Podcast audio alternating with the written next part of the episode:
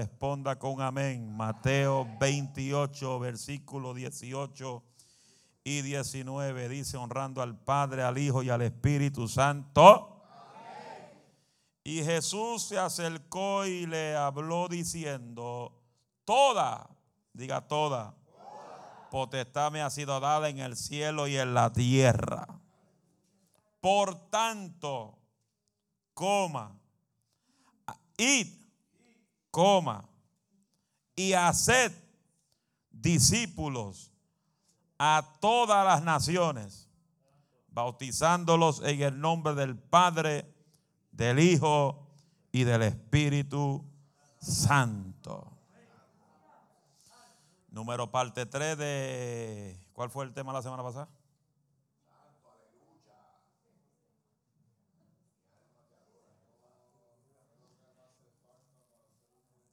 ¿Qué es lo que nos hace falta para ser un buen cristiano o un buen discípulo de Cristo? Something like that. Ahí estamos. Cristiana. ¿Qué le hace falta a la vida cristiana para ser un verdadero discípulo? Parte 3. Amén. ¿Cuántos son verdaderos discípulos aquí? Levanta la mano.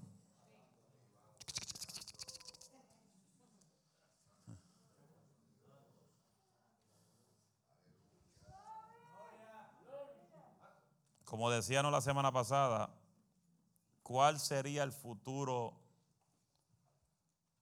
de la iglesia? ¿Cómo podríamos guiar a las personas al verdadero camino de ser verdaderos discípulos? Una de las cosas que yo pude entender cuando entré en el pastorado en el 2017, una de las cosas que me chocó mucho la mente cuando comencé a salir después que entré al pastorado, salí dos o tres veces por ahí. Una cosa que me chocaba mucho en la mente era que Dios, el Espíritu Santo me hablaba y me decía, donde quiera que yo iba, hay mucha gente mal formada en las iglesias. Porque la iglesia se ha llenado de simplemente de muchos creyentes y no discípulos. Por eso dice, hay un versículo que dice, la, la, miel, es mucha y los obreros, los discípulos son pocos. Ninguna iglesia, ningún negocio, ninguna factoría va a producir lo que debes si la gente no se transforma en ser discípulos de ese negocio de esa compañía o de una iglesia. Estamos aquí. Y una de las cosas que he notado en los, en los últimos tiempos es que aún el mismo Cristo nos dio a nosotros como discípulos instrucciones. Y el problema de muchas iglesias hispanas es que muchos de ellos no les gusta instrucciones. Poniéndolo en esta forma, estilo nuestro, le gustan hacer lo que le da la gana. Se frustraron dos o tres. Como yo digo, si esto no es contigo, no te preocupes si es contigo, preocúpate. Si estás incómodo, acomódate. Y si te pica, pásate el guayo. Y, y donde quiera que hemos ido después de la transición que yo viví como evangelista al pastorado, muchos lugares que yo he visitado ha sido simple ayudar a los pastores a guiar a sus miembros a ser discípulos de Cristo. Me acuerdo dos años atrás o antes de la pandemia, fui a una iglesia de casi mil personas. Tenía aproximadamente ese pastor 250 líderes. Entre ellos están envueltos el equipo pastoral, los ungieres, los que tienen un departamento. De mil personas, 250 líderes. Y de esos 250 líderes, más de 150 después de los tres días pasaron al altar el último día a pedirle perdón al pastor. Por la sencilla razón que muchos lo que buscan el título y después no hacen nada. Dile que está a tu lado, Dios no busca que tú tengas título, sino Dios busca que sea un buen, un buen discípulo. Por eso me encanta lo que dio el apóstol Pablo. ¿Qué dijo el apóstol Pablo en Corintios? Yo no quiero ser hombre de mucha palabra persuasiva, sino quiero ser hombre con demostración, demostración, demostración de poder. Porque yo soy de los que digo que si Dios te llama a un ministerio, tú tienes que tener demostración de poder. Porque Cristo enseñaba y después que enseñaba, los demonios se iban. Los enfermos se sanaban. Por eso hay muchos predicadores que tienen buenas palabras, pero no hay manifestación de poder. Yo me preocupo por eso. Se fueron. Yo me preocupo. Tanto congresos grandes, congresos masivos, congresos de mucha gente. Y, está bien, tienen buena palabra, buena manifestación eh, en palabrería, buenos doctorados, buena teología. Pero cuando se acaba todo, la gente sigue igual, no hay cambio, no hay transformación. Nadie es liberado, no se echa fuera los demonios. Gente atada mentalmente en las iglesias. No hay gente que los libere en el nombre de Jesús. Porque solamente es palabrería, sabiduría humana de la Biblia conocimiento de Biblia, de, la palabra y conocimiento de estudios bíblicos de otra gente que experimentaron el poder, experimentaron la unción. Y Dios no quiere que tú simple leas libros de otros que lo experimentaron, sino como verdadero discípulo, tú también Dios quiere que lo experimente. Vamos aquí. Porque de qué me vales llenarme de palabra. Y no hay demostración de poder. Una de las cosas que yo leí al Señor, porque esto, esto sucede frecuentemente, que hay evangelistas que cuando entran al pastorado se le va la unción. Ya no se ve las manifestaciones de milagros, no se ve las señales. Yo le dije al Señor, si yo entro al pastorado, tú tienes que entrar con la unción del Espíritu Santo yo tengo que entrar con la unción del Espíritu Santo, tengo que entrar con los dones, tengo que entrar con los milagros, con lo que me seguía a mí en las campañas, me tiene que seguir en el pastorado. Estamos aquí. Porque si yo veía manifestación en otros lugares, ¿por qué no lo voy a ver en mi propia iglesia? Estamos aquí. Si yo veo gente ser sanada de diferentes enfermedades, ¿por qué no lo voy a ver aquí? Si el mismo Dios que yo predicaba allá afuera lo predico aquí. La misma palabra que predico allá lo predico aquí. Y como Él es el mismo allá, Él es el mismo aquí, Él es el mismo mañana, el mismo pasado y el mismo para toda la vida. ¿Estamos aquí?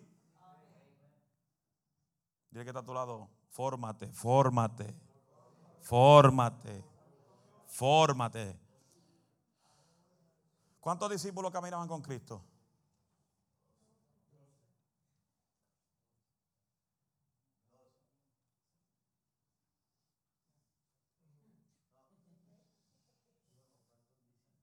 Vamos, ¿cuántos discípulos caminaban con Cristo?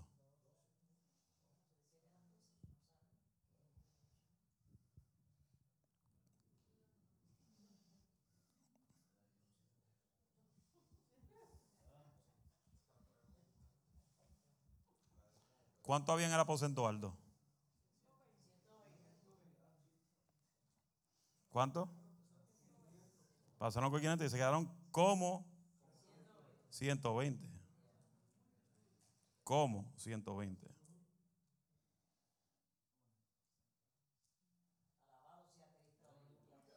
¿Sabe? Lo suelto. ¿Sabe que la traición más grande en la tierra está en la iglesia?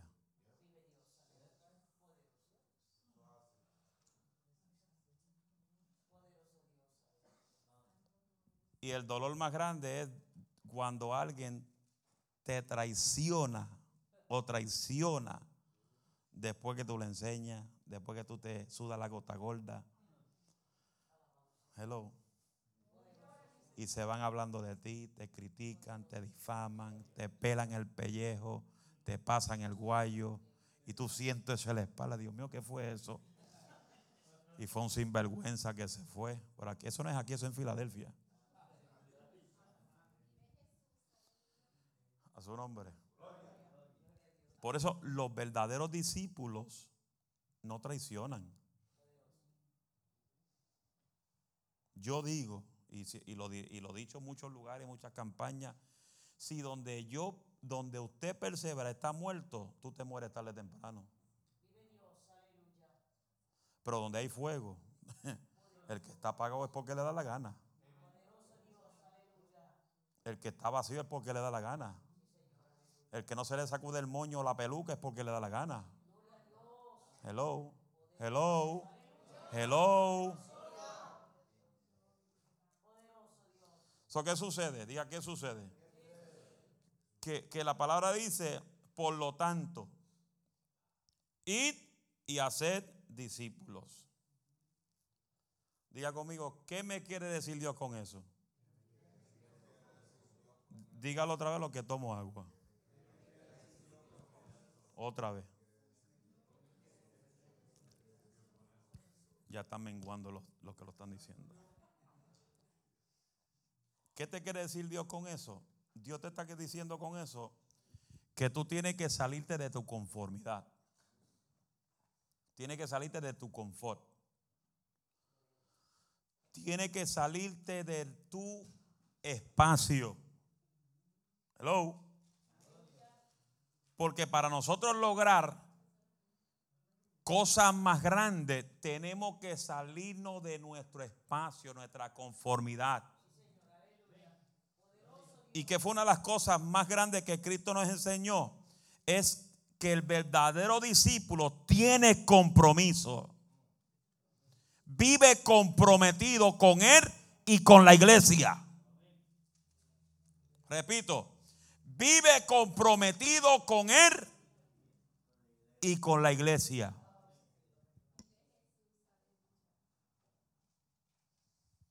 Por eso tocamos la semana pasada que una de las herramientas o las cualidades de un verdadero discípulo de lo que Cristo nos enseñó a nosotros es que Cristo era apasionadamente, eh, que los discípulos estaban apasionada, apasionadamente comprometidos con Jesús. ¿Estamos aquí? Día comprometido con Jesús. Comprometido con Jesús. Levanta la mano todo el que trabaja. Y yo voy a levantar las manos. Yo trabajo como caballo. Ok, levanta la mano todo el que trabaja. Todos los que trabajan están comprometidos con su trabajo. Amén.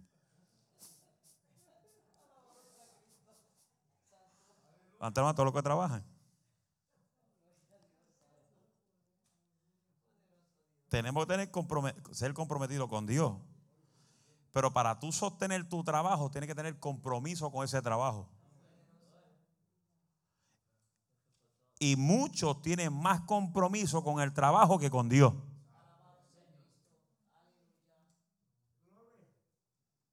Se fueron. Por eso, no podemos ser discípulos si no ponemos las cosas de Dios en primer lugar. Lucas 14, 26 dice, si alguno viene a mí no aborrece a su padre, su madre, su mujer, su hijo, sus hermanos, sus hermanas, aún también su propia vida, no puede ser mis discípulos. Eso no te está diciendo que hoy tú vas a salir de aquí, vas a odiar a la mamá, vas a odiar a la papá, eso está queriendo decir que nadie en tu familia puede ser primero que Dios. ¿Estamos aquí? Dije que está a tu lado, tu familia no puede ser primero que Dios. Y puede ir, alábalo con fuerza.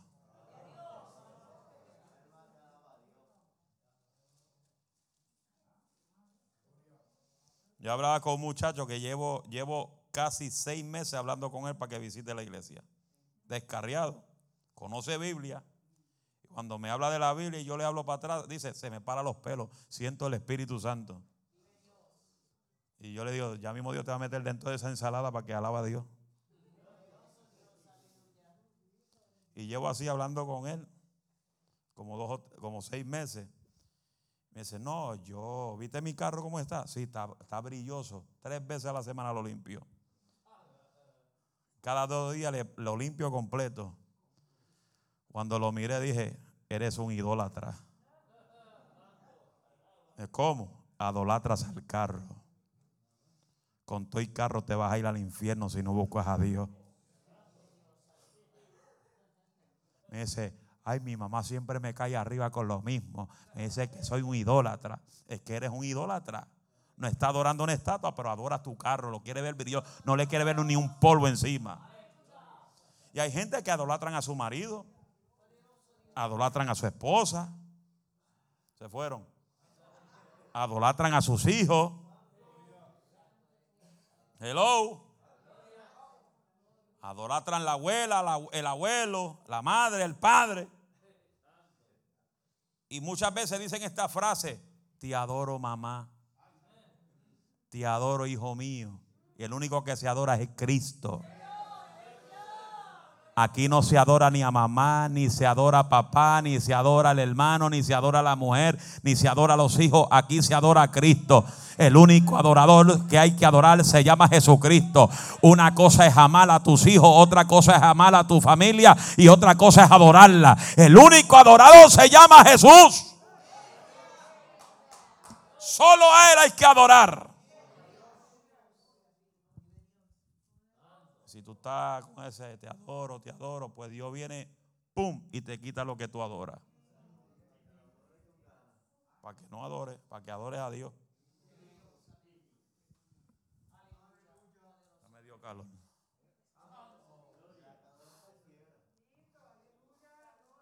Número dos, hablamos del amor extraordinario por las personas. Jesús demostró su amor extraordinario por todas las personas y vino a enseñarnos cómo hacer lo mismo. Amarás a tu prójimo como a ti mismo. Es el primer mandamiento que Dios estableció. Amarás a tu prójimo como a ti mismo. Juan 13, 34, lo que leímos la semana pasada, un mandamiento nuevo doy, que, si que se amen unos a otros como yo os he amado. También ustedes deben amarse los unos a los otros. En esto conocerán todos que son mis discípulos. Y como decíamos la semana pasada, ¿cómo tú puedes amar a alguien con aborrecimiento en el corazón?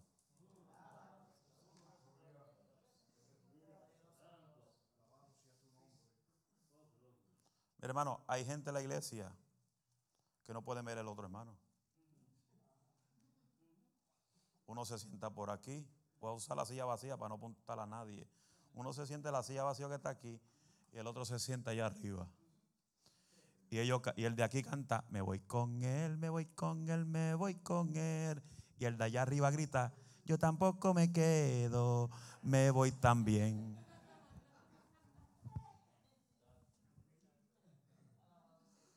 ¿Cómo tú puedes venir a una iglesia a supuestamente adorar a Dios con rencilla en el corazón con alguien? con desprecio en el corazón, con celo en el corazón. Hello. Bueno, hay gente en la iglesia que dice, si saluda a esa hermanita, tú sabes lo que te va. Si te veo saludando a ese hermano, ya tú sabes lo que te va. Eso es un demonio. Eso es una malicia. Por eso yo digo, si tú te noviazgo y el novio te cela desde ahora, cuando te casas te mata. Porque el celo es una malicia. Una mente cautorizada, una mente cautiva por, por pensamientos maliciosos. Hello, se fueron. Por eso, por eso es que muchas veces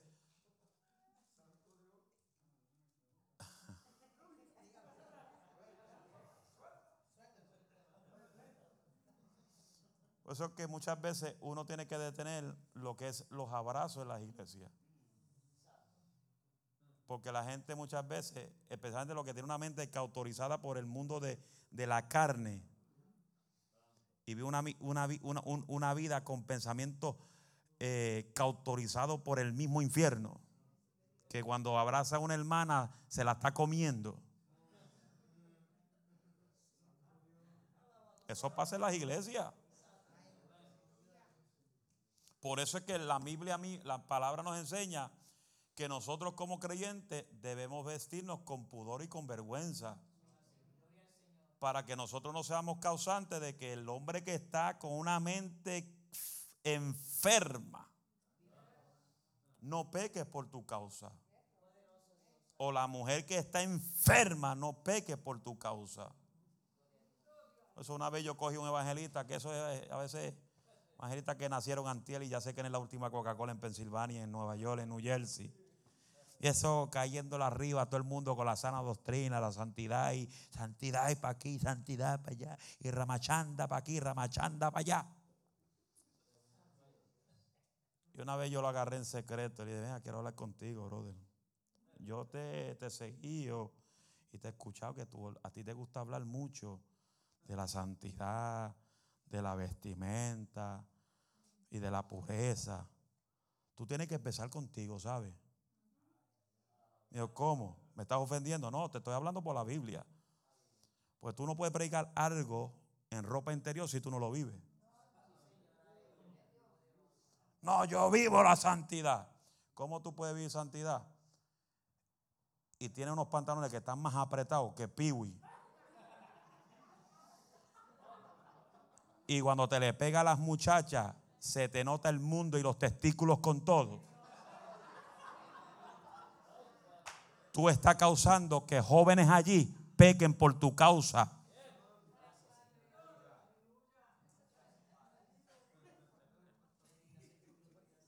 Estamos en Facebook Live, estamos aquí.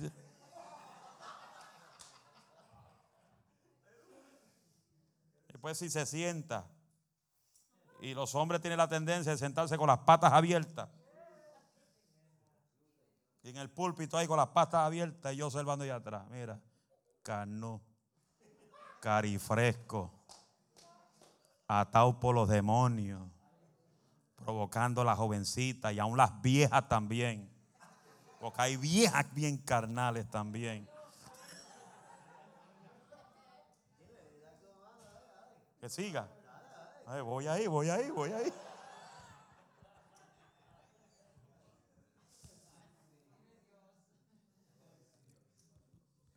Y de esa vez lo tratado de invitar aquí y no me coge ni la llamada. Y no, y no es que Dios no lo usa, Dios lo usa tremendamente. Están locos de saber quién es. No lo voy a decir a nadie que nombre. Y Dios lo usa tremendamente. Eh, no. Sé, hace tiempo no lo veo.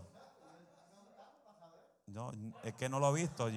Cuando lo vi tapé aquí, yo lo chequeo. A ver si se cambió los pantalones.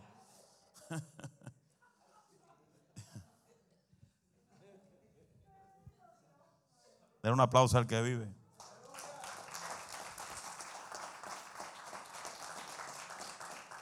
Y muchas veces lo, lo, que pasa en estos tiempos es que muchas veces nosotros mismos que muchas veces lo nos creemos que lo sabemos todo, no queremos aceptar corrección de nadie.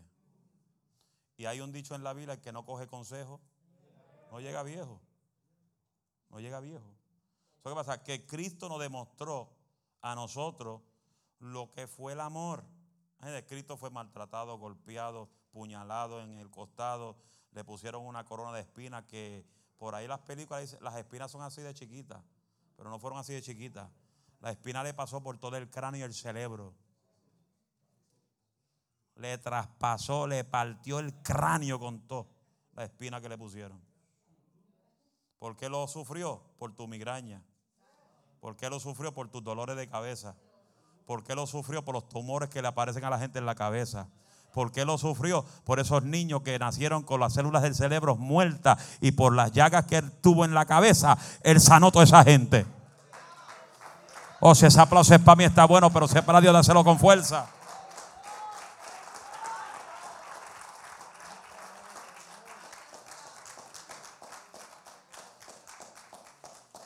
¿Y qué pasa? Que tu amor demuestra en ti por eso cuando tú caminas con el amor de Cristo, lo que tú vas a demostrar es el carácter de Cristo. Es su pasión. El deseo de él, de él verte bien, verte saludable, verte sano, verte fortalecido, no verte maltratado. Porque Él no quiere que nadie se maltrate unos a otros, sino que se ayuden unos a otros, que se motiven unos a otros, que se den la mano unos a otros, que si aquel cae, tú lo levantas. Por eso es que cuando Cristo lo mandó de dos en dos, no lo mandó porque él quería mandarlo de dos en dos, lo mandó de dos en dos porque si aquel flaquea, el otro lo levanta, el otro lo empuja. no, vamos para adelante, echa para adelante, levanta, coge ánimo, coge fuerza, que nos queda en la otra ciudad. ¿Y qué pasa? Que el buen discípulo, oiga esto, el buen discípulo va con Cristo donde quiera que Él va. ¿Estamos aquí? Queriendo decir que los verdaderos discípulos, no importa la distancia que Dios los envíe, ellos van. No se quejan. Porque usted no se queja por manejar 30 minutos al trabajo. Hello. Usted no se tribula porque tiene que coger Uber a llegar a un, destino a 10 minutos, 15 minutos, 20 minutos. Se fueron. Tú no te quejas cuando cae nieve que como quiera tiene que ir a trabajar. Se fueron. Aunque caiga un diluvio hay que ir a nadar ya tú trabajas con la nieve. Pues vete a paliar.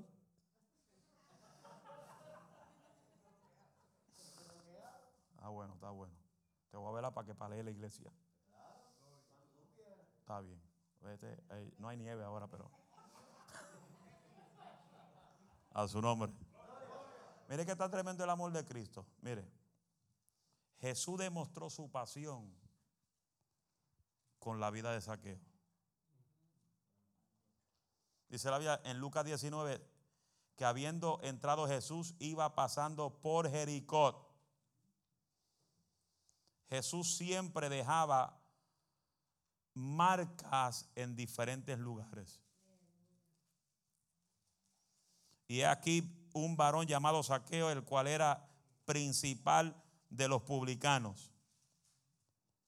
Era rico, uh, millonario. Estoy esperando que Dios traiga un millonario para acá como saqueo, pero que no sea abusador.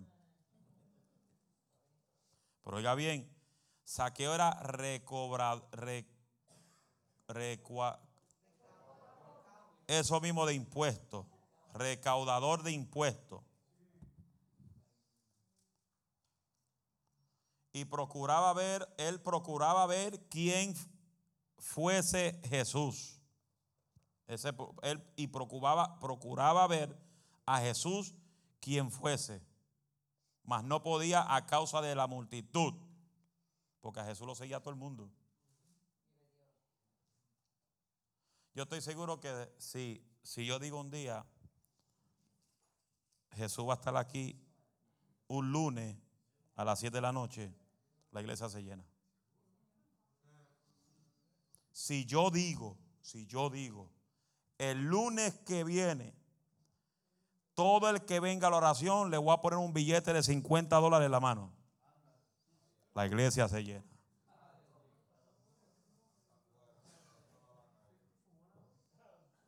$50 dólares por una hora. Una hora. No, el lunes que viene. Si yo digo el lunes que viene, le voy a dar a todo el que venga a orar una hora 50 dólares. Todas las sillas se llenan. Porque muchos le sirven a Dios por interés. No por compromiso ni compasión. Y a Dios no se le sirve con interés.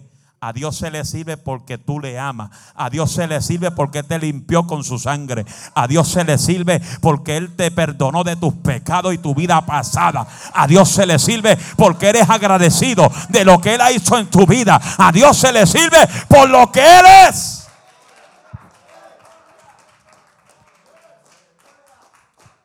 A Dios no se le sirve por interés. A Dios se le sirve por lo que Él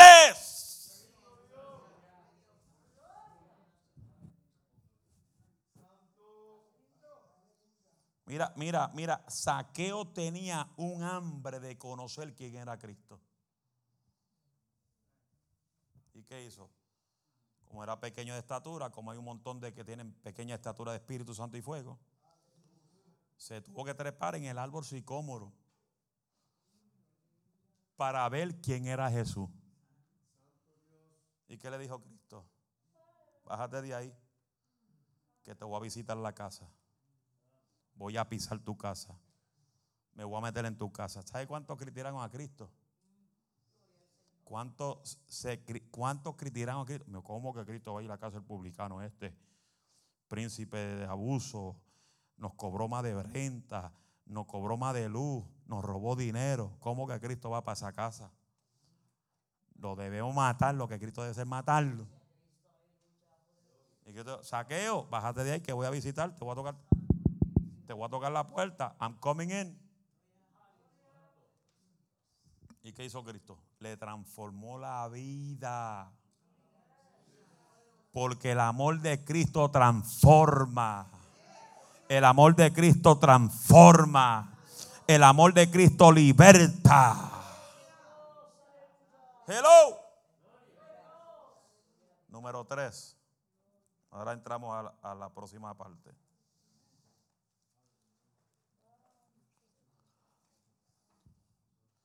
Los discípulos de Jesús. Número 3. Yo, creo que con esta me quedo. Pues ya son las 25. Ya nos vamos. ¿Se quieren ir? Número 3.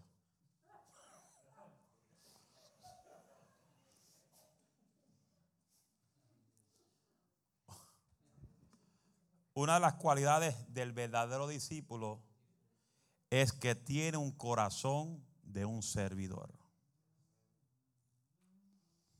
Jesús dijo, yo no vine para que me sirvan, yo vine a servir. Yo vine a dar. ¿Qué él vino a dar? De todo lo de él. Hello. ¿Qué demuestra un corazón servidor? El corazón de un verdadero semidor es que es una persona humilde. La Biblia dice que para ser grande hay que servir a los demás. Ahora viene lo bueno. ¿Cuántos quieren cosas grandes de parte de Dios? Levante la mano. es más, habrá siete personas que se pongan de pie y yo quiero cosas grandes de Dios.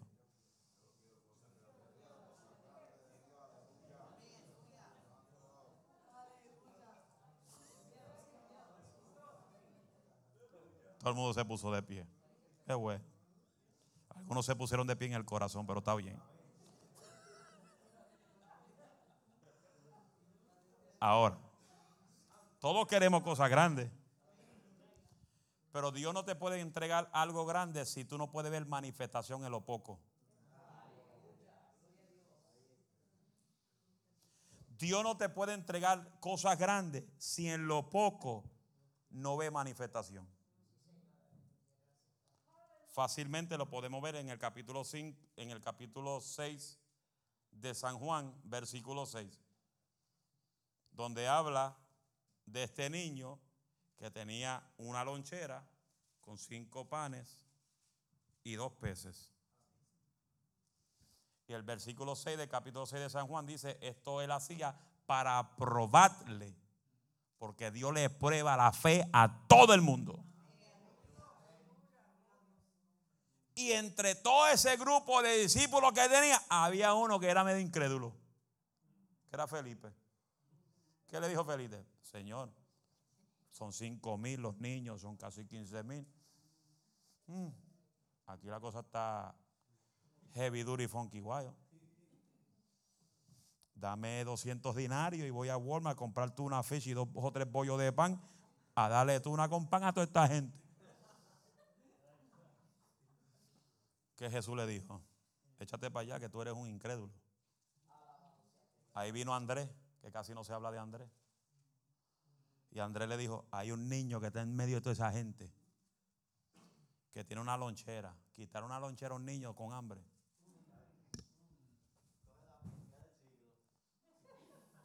¿Ah? Quitarle una paletita a un niño con hambre.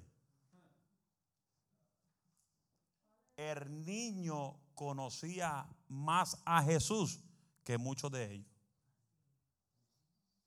Porque ¿qué dice la Biblia? Que el niño le entregó a Cristo lo poco que él tenía, su única lonchera. ¿Y qué hizo Cristo? Lo poco que el niño le entregó, se lo multiplicó para que todo el mundo coma. Quería decir que el niño pudo ver lo poquito que tenía en sus manos ser manifestado en grande. Tú no puedes ver algo grande si en lo poco que tú tienes no ves la manifestación. Por eso es claramente la Biblia dice, en lo poco fuiste. ¿Fuiste qué? No dice infiel, dice fiel. En lo mucho te pondré.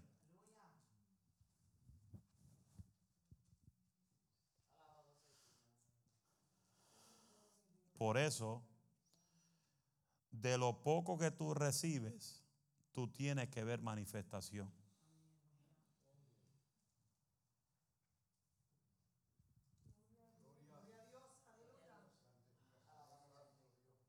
¿Cuánto han visto manifestación en lo poco que tienen? Levante la mano. ¿Y qué sucedía? ¿Qué sucede? Que Dios te promete que en lo que tú tienes se triplique porque tú le has creído a Él. Y en Filipenses dice que Él te va a suplir todo conforme a sus riquezas en gloria. Pero si tu dependencia es en la bolsa de valor de New York City, te va a quedar en bancarrota.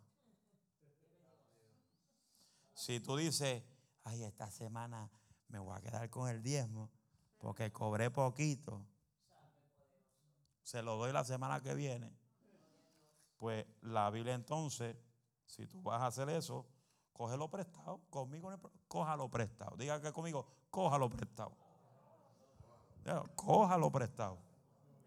Todo el que quiera coger el diezmo, coja, diga conmigo, cójalo prestado. Pero cuando lo traiga de nuevo, la Biblia dice que tiene que dar 5% más de interés. Porque si no trae el 5% de interés, no es válido. Es una ofrenda. Eso es Biblia. Se lo busco. Se lo busco. Se lo busco. ¿Dónde dice eso?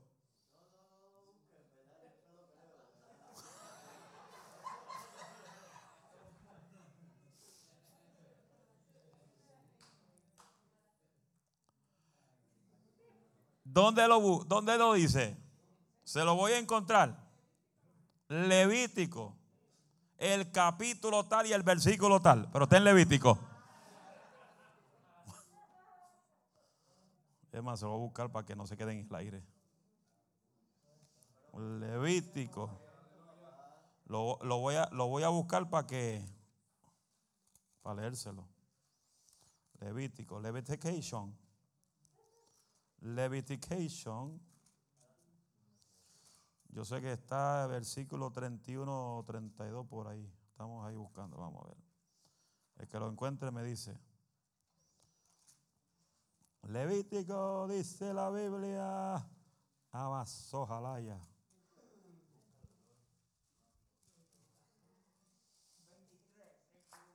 23, 20. Yo sé que estaba por 20 algo por ahí.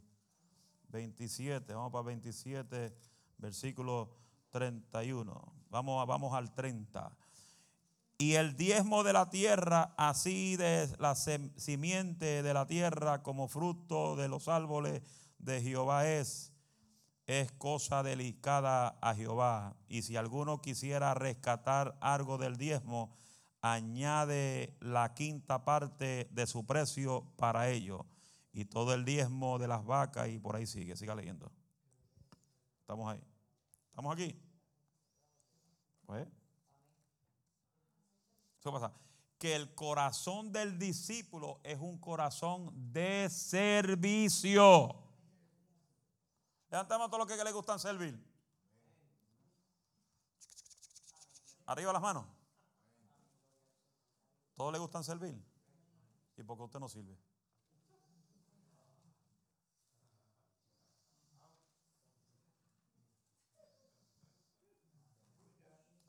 Pastor, es que yo tengo que tener un, nombre aquí que diga diácono, a mí diácono.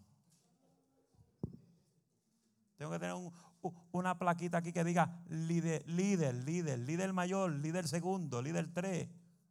No. Ninguno de los discípulos tenían títulos humanos. Eran discípulos. Y todos servían por la misma causa. Estamos aquí. Debemos de, de, los, los discípulos humildes son aquellos que se centralizan en el servicio a Dios y el servicio de otros. Viven una vida de. De humildad.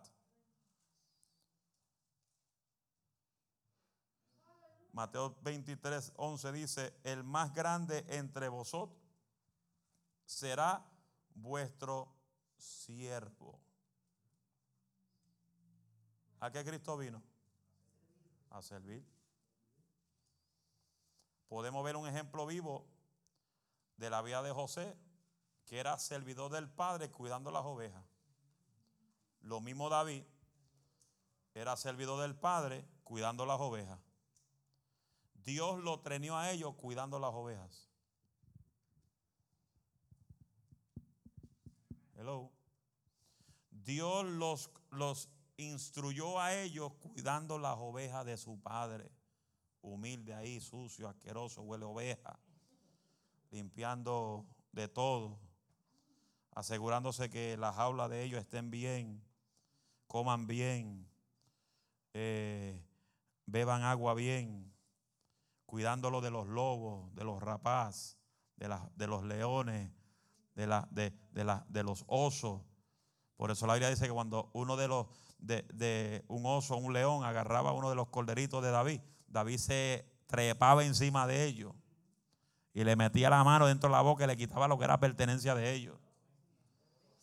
Y si se levantaba contra David, le, le, le echaba las manos y los mataba fuese león, fuese oso, David los mataba. ¿Y qué Dios nos manda a nosotros? A ser verdaderos discípulos, verdaderos servidores. Pastor, ¿qué, qué, qué, tengo que hacer? Limpia la iglesia, limpia el baño. Hello. Carmencita se decidió, se decidió limpiar la iglesia. Todos los sábados dice, pastor, voy de camino, pague la alarma.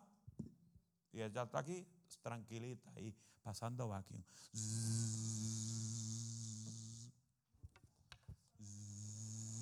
Con un vacuum que es de Mickey Mouse. Y tú la ves. Y yo la observo por la cama y está con esa paciencia, pasito tum tum, pasito tum. Y yo la miro. Oye, y coge casi una hora pasando vacuum.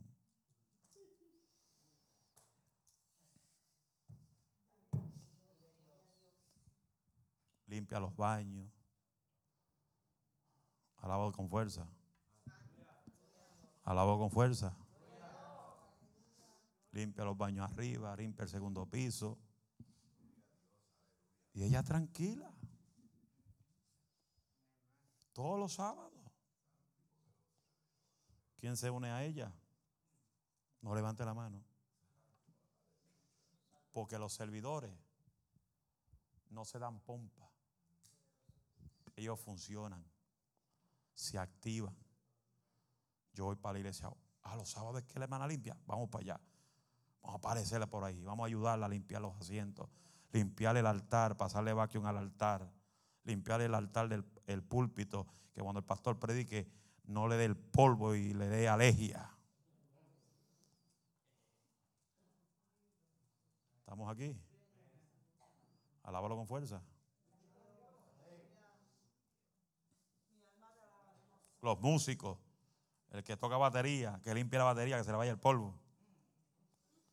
Y la cachispa de, de palo que la recoja. Se fue el gozo. Ahí está la cabeza, se le cayó. Unidos.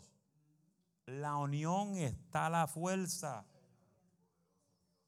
En la unión está la fuerza. Aquí no hay nadie mejor que nadie. Dios te puede usar bajando trueno y relámpago. Tú no eres mejor que yo. Todos somos iguales ante su presencia. Él no hace acepción de personas. Y si Él no hace acepción de personas, nosotros no podemos hacer acepción de personas. No podemos causar grupitos en la iglesia. No podemos tener favoritismo en la iglesia. Todos somos iguales ante Dios.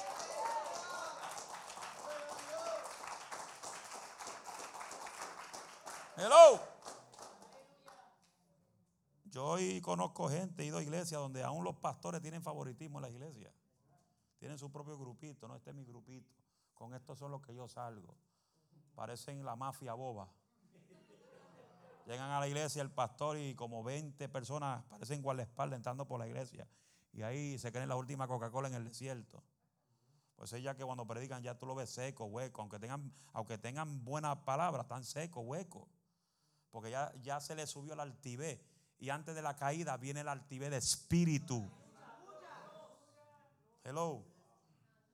Antes de la, la Biblia dice, antes de la caída viene la altivez de espíritu, el ego, el, orgullo, la vanidad. Yo me quiero más grande, soy el mejor que, que bajo vianda y malanga y alcapurria y relleno de papa. Soy el mejor porque, porque todo es malanga y relleno de papa hoy en día.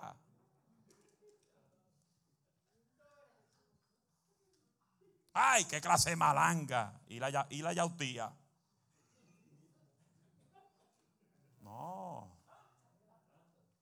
La palabra es palabra, venga como venga. Tenemos que ser servidores. Tenemos que animarnos unos a otros. Tú ves uno decaído. ¿Qué te toca a ti ser? Levantarlo, animarlo. Vamos, echar para adelante. Vamos, anímate. Agarra. Como dice el mexicano, coge coraje. Como dice eh, eh, el salvadoreño, no sabe. ¿El guatemalteco? No, tampoco saben. Aquí no hay guatemalteco. ¿Y el dominicano cómo dice? Deja la vaina esa.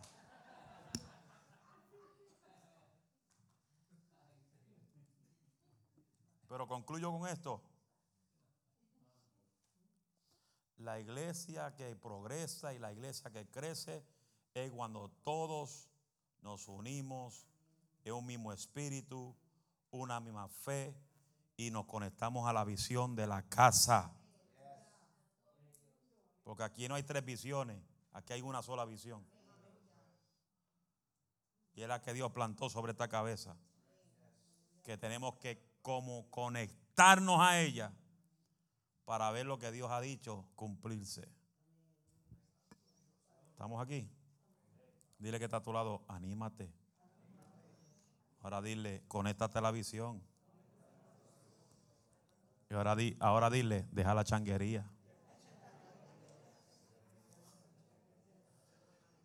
A su nombre. ¿Usted ama la iglesia? ¿Ama la iglesia? ¿Aman sus pastores? Pues anímese. Llénese de pasión por la obra. Llénese de amor por la iglesia y llénese de un espíritu serviciar. no simplemente venga a ser un simple creyente. El creyente cree, pero la tormenta lo saca. El discípulo cree y no hay diablo que lo mueva. El discípulo se para firme. El discípulo, aunque venga la tormenta, Dios no lo deja solo. Su nombre. Un aplauso al Señor.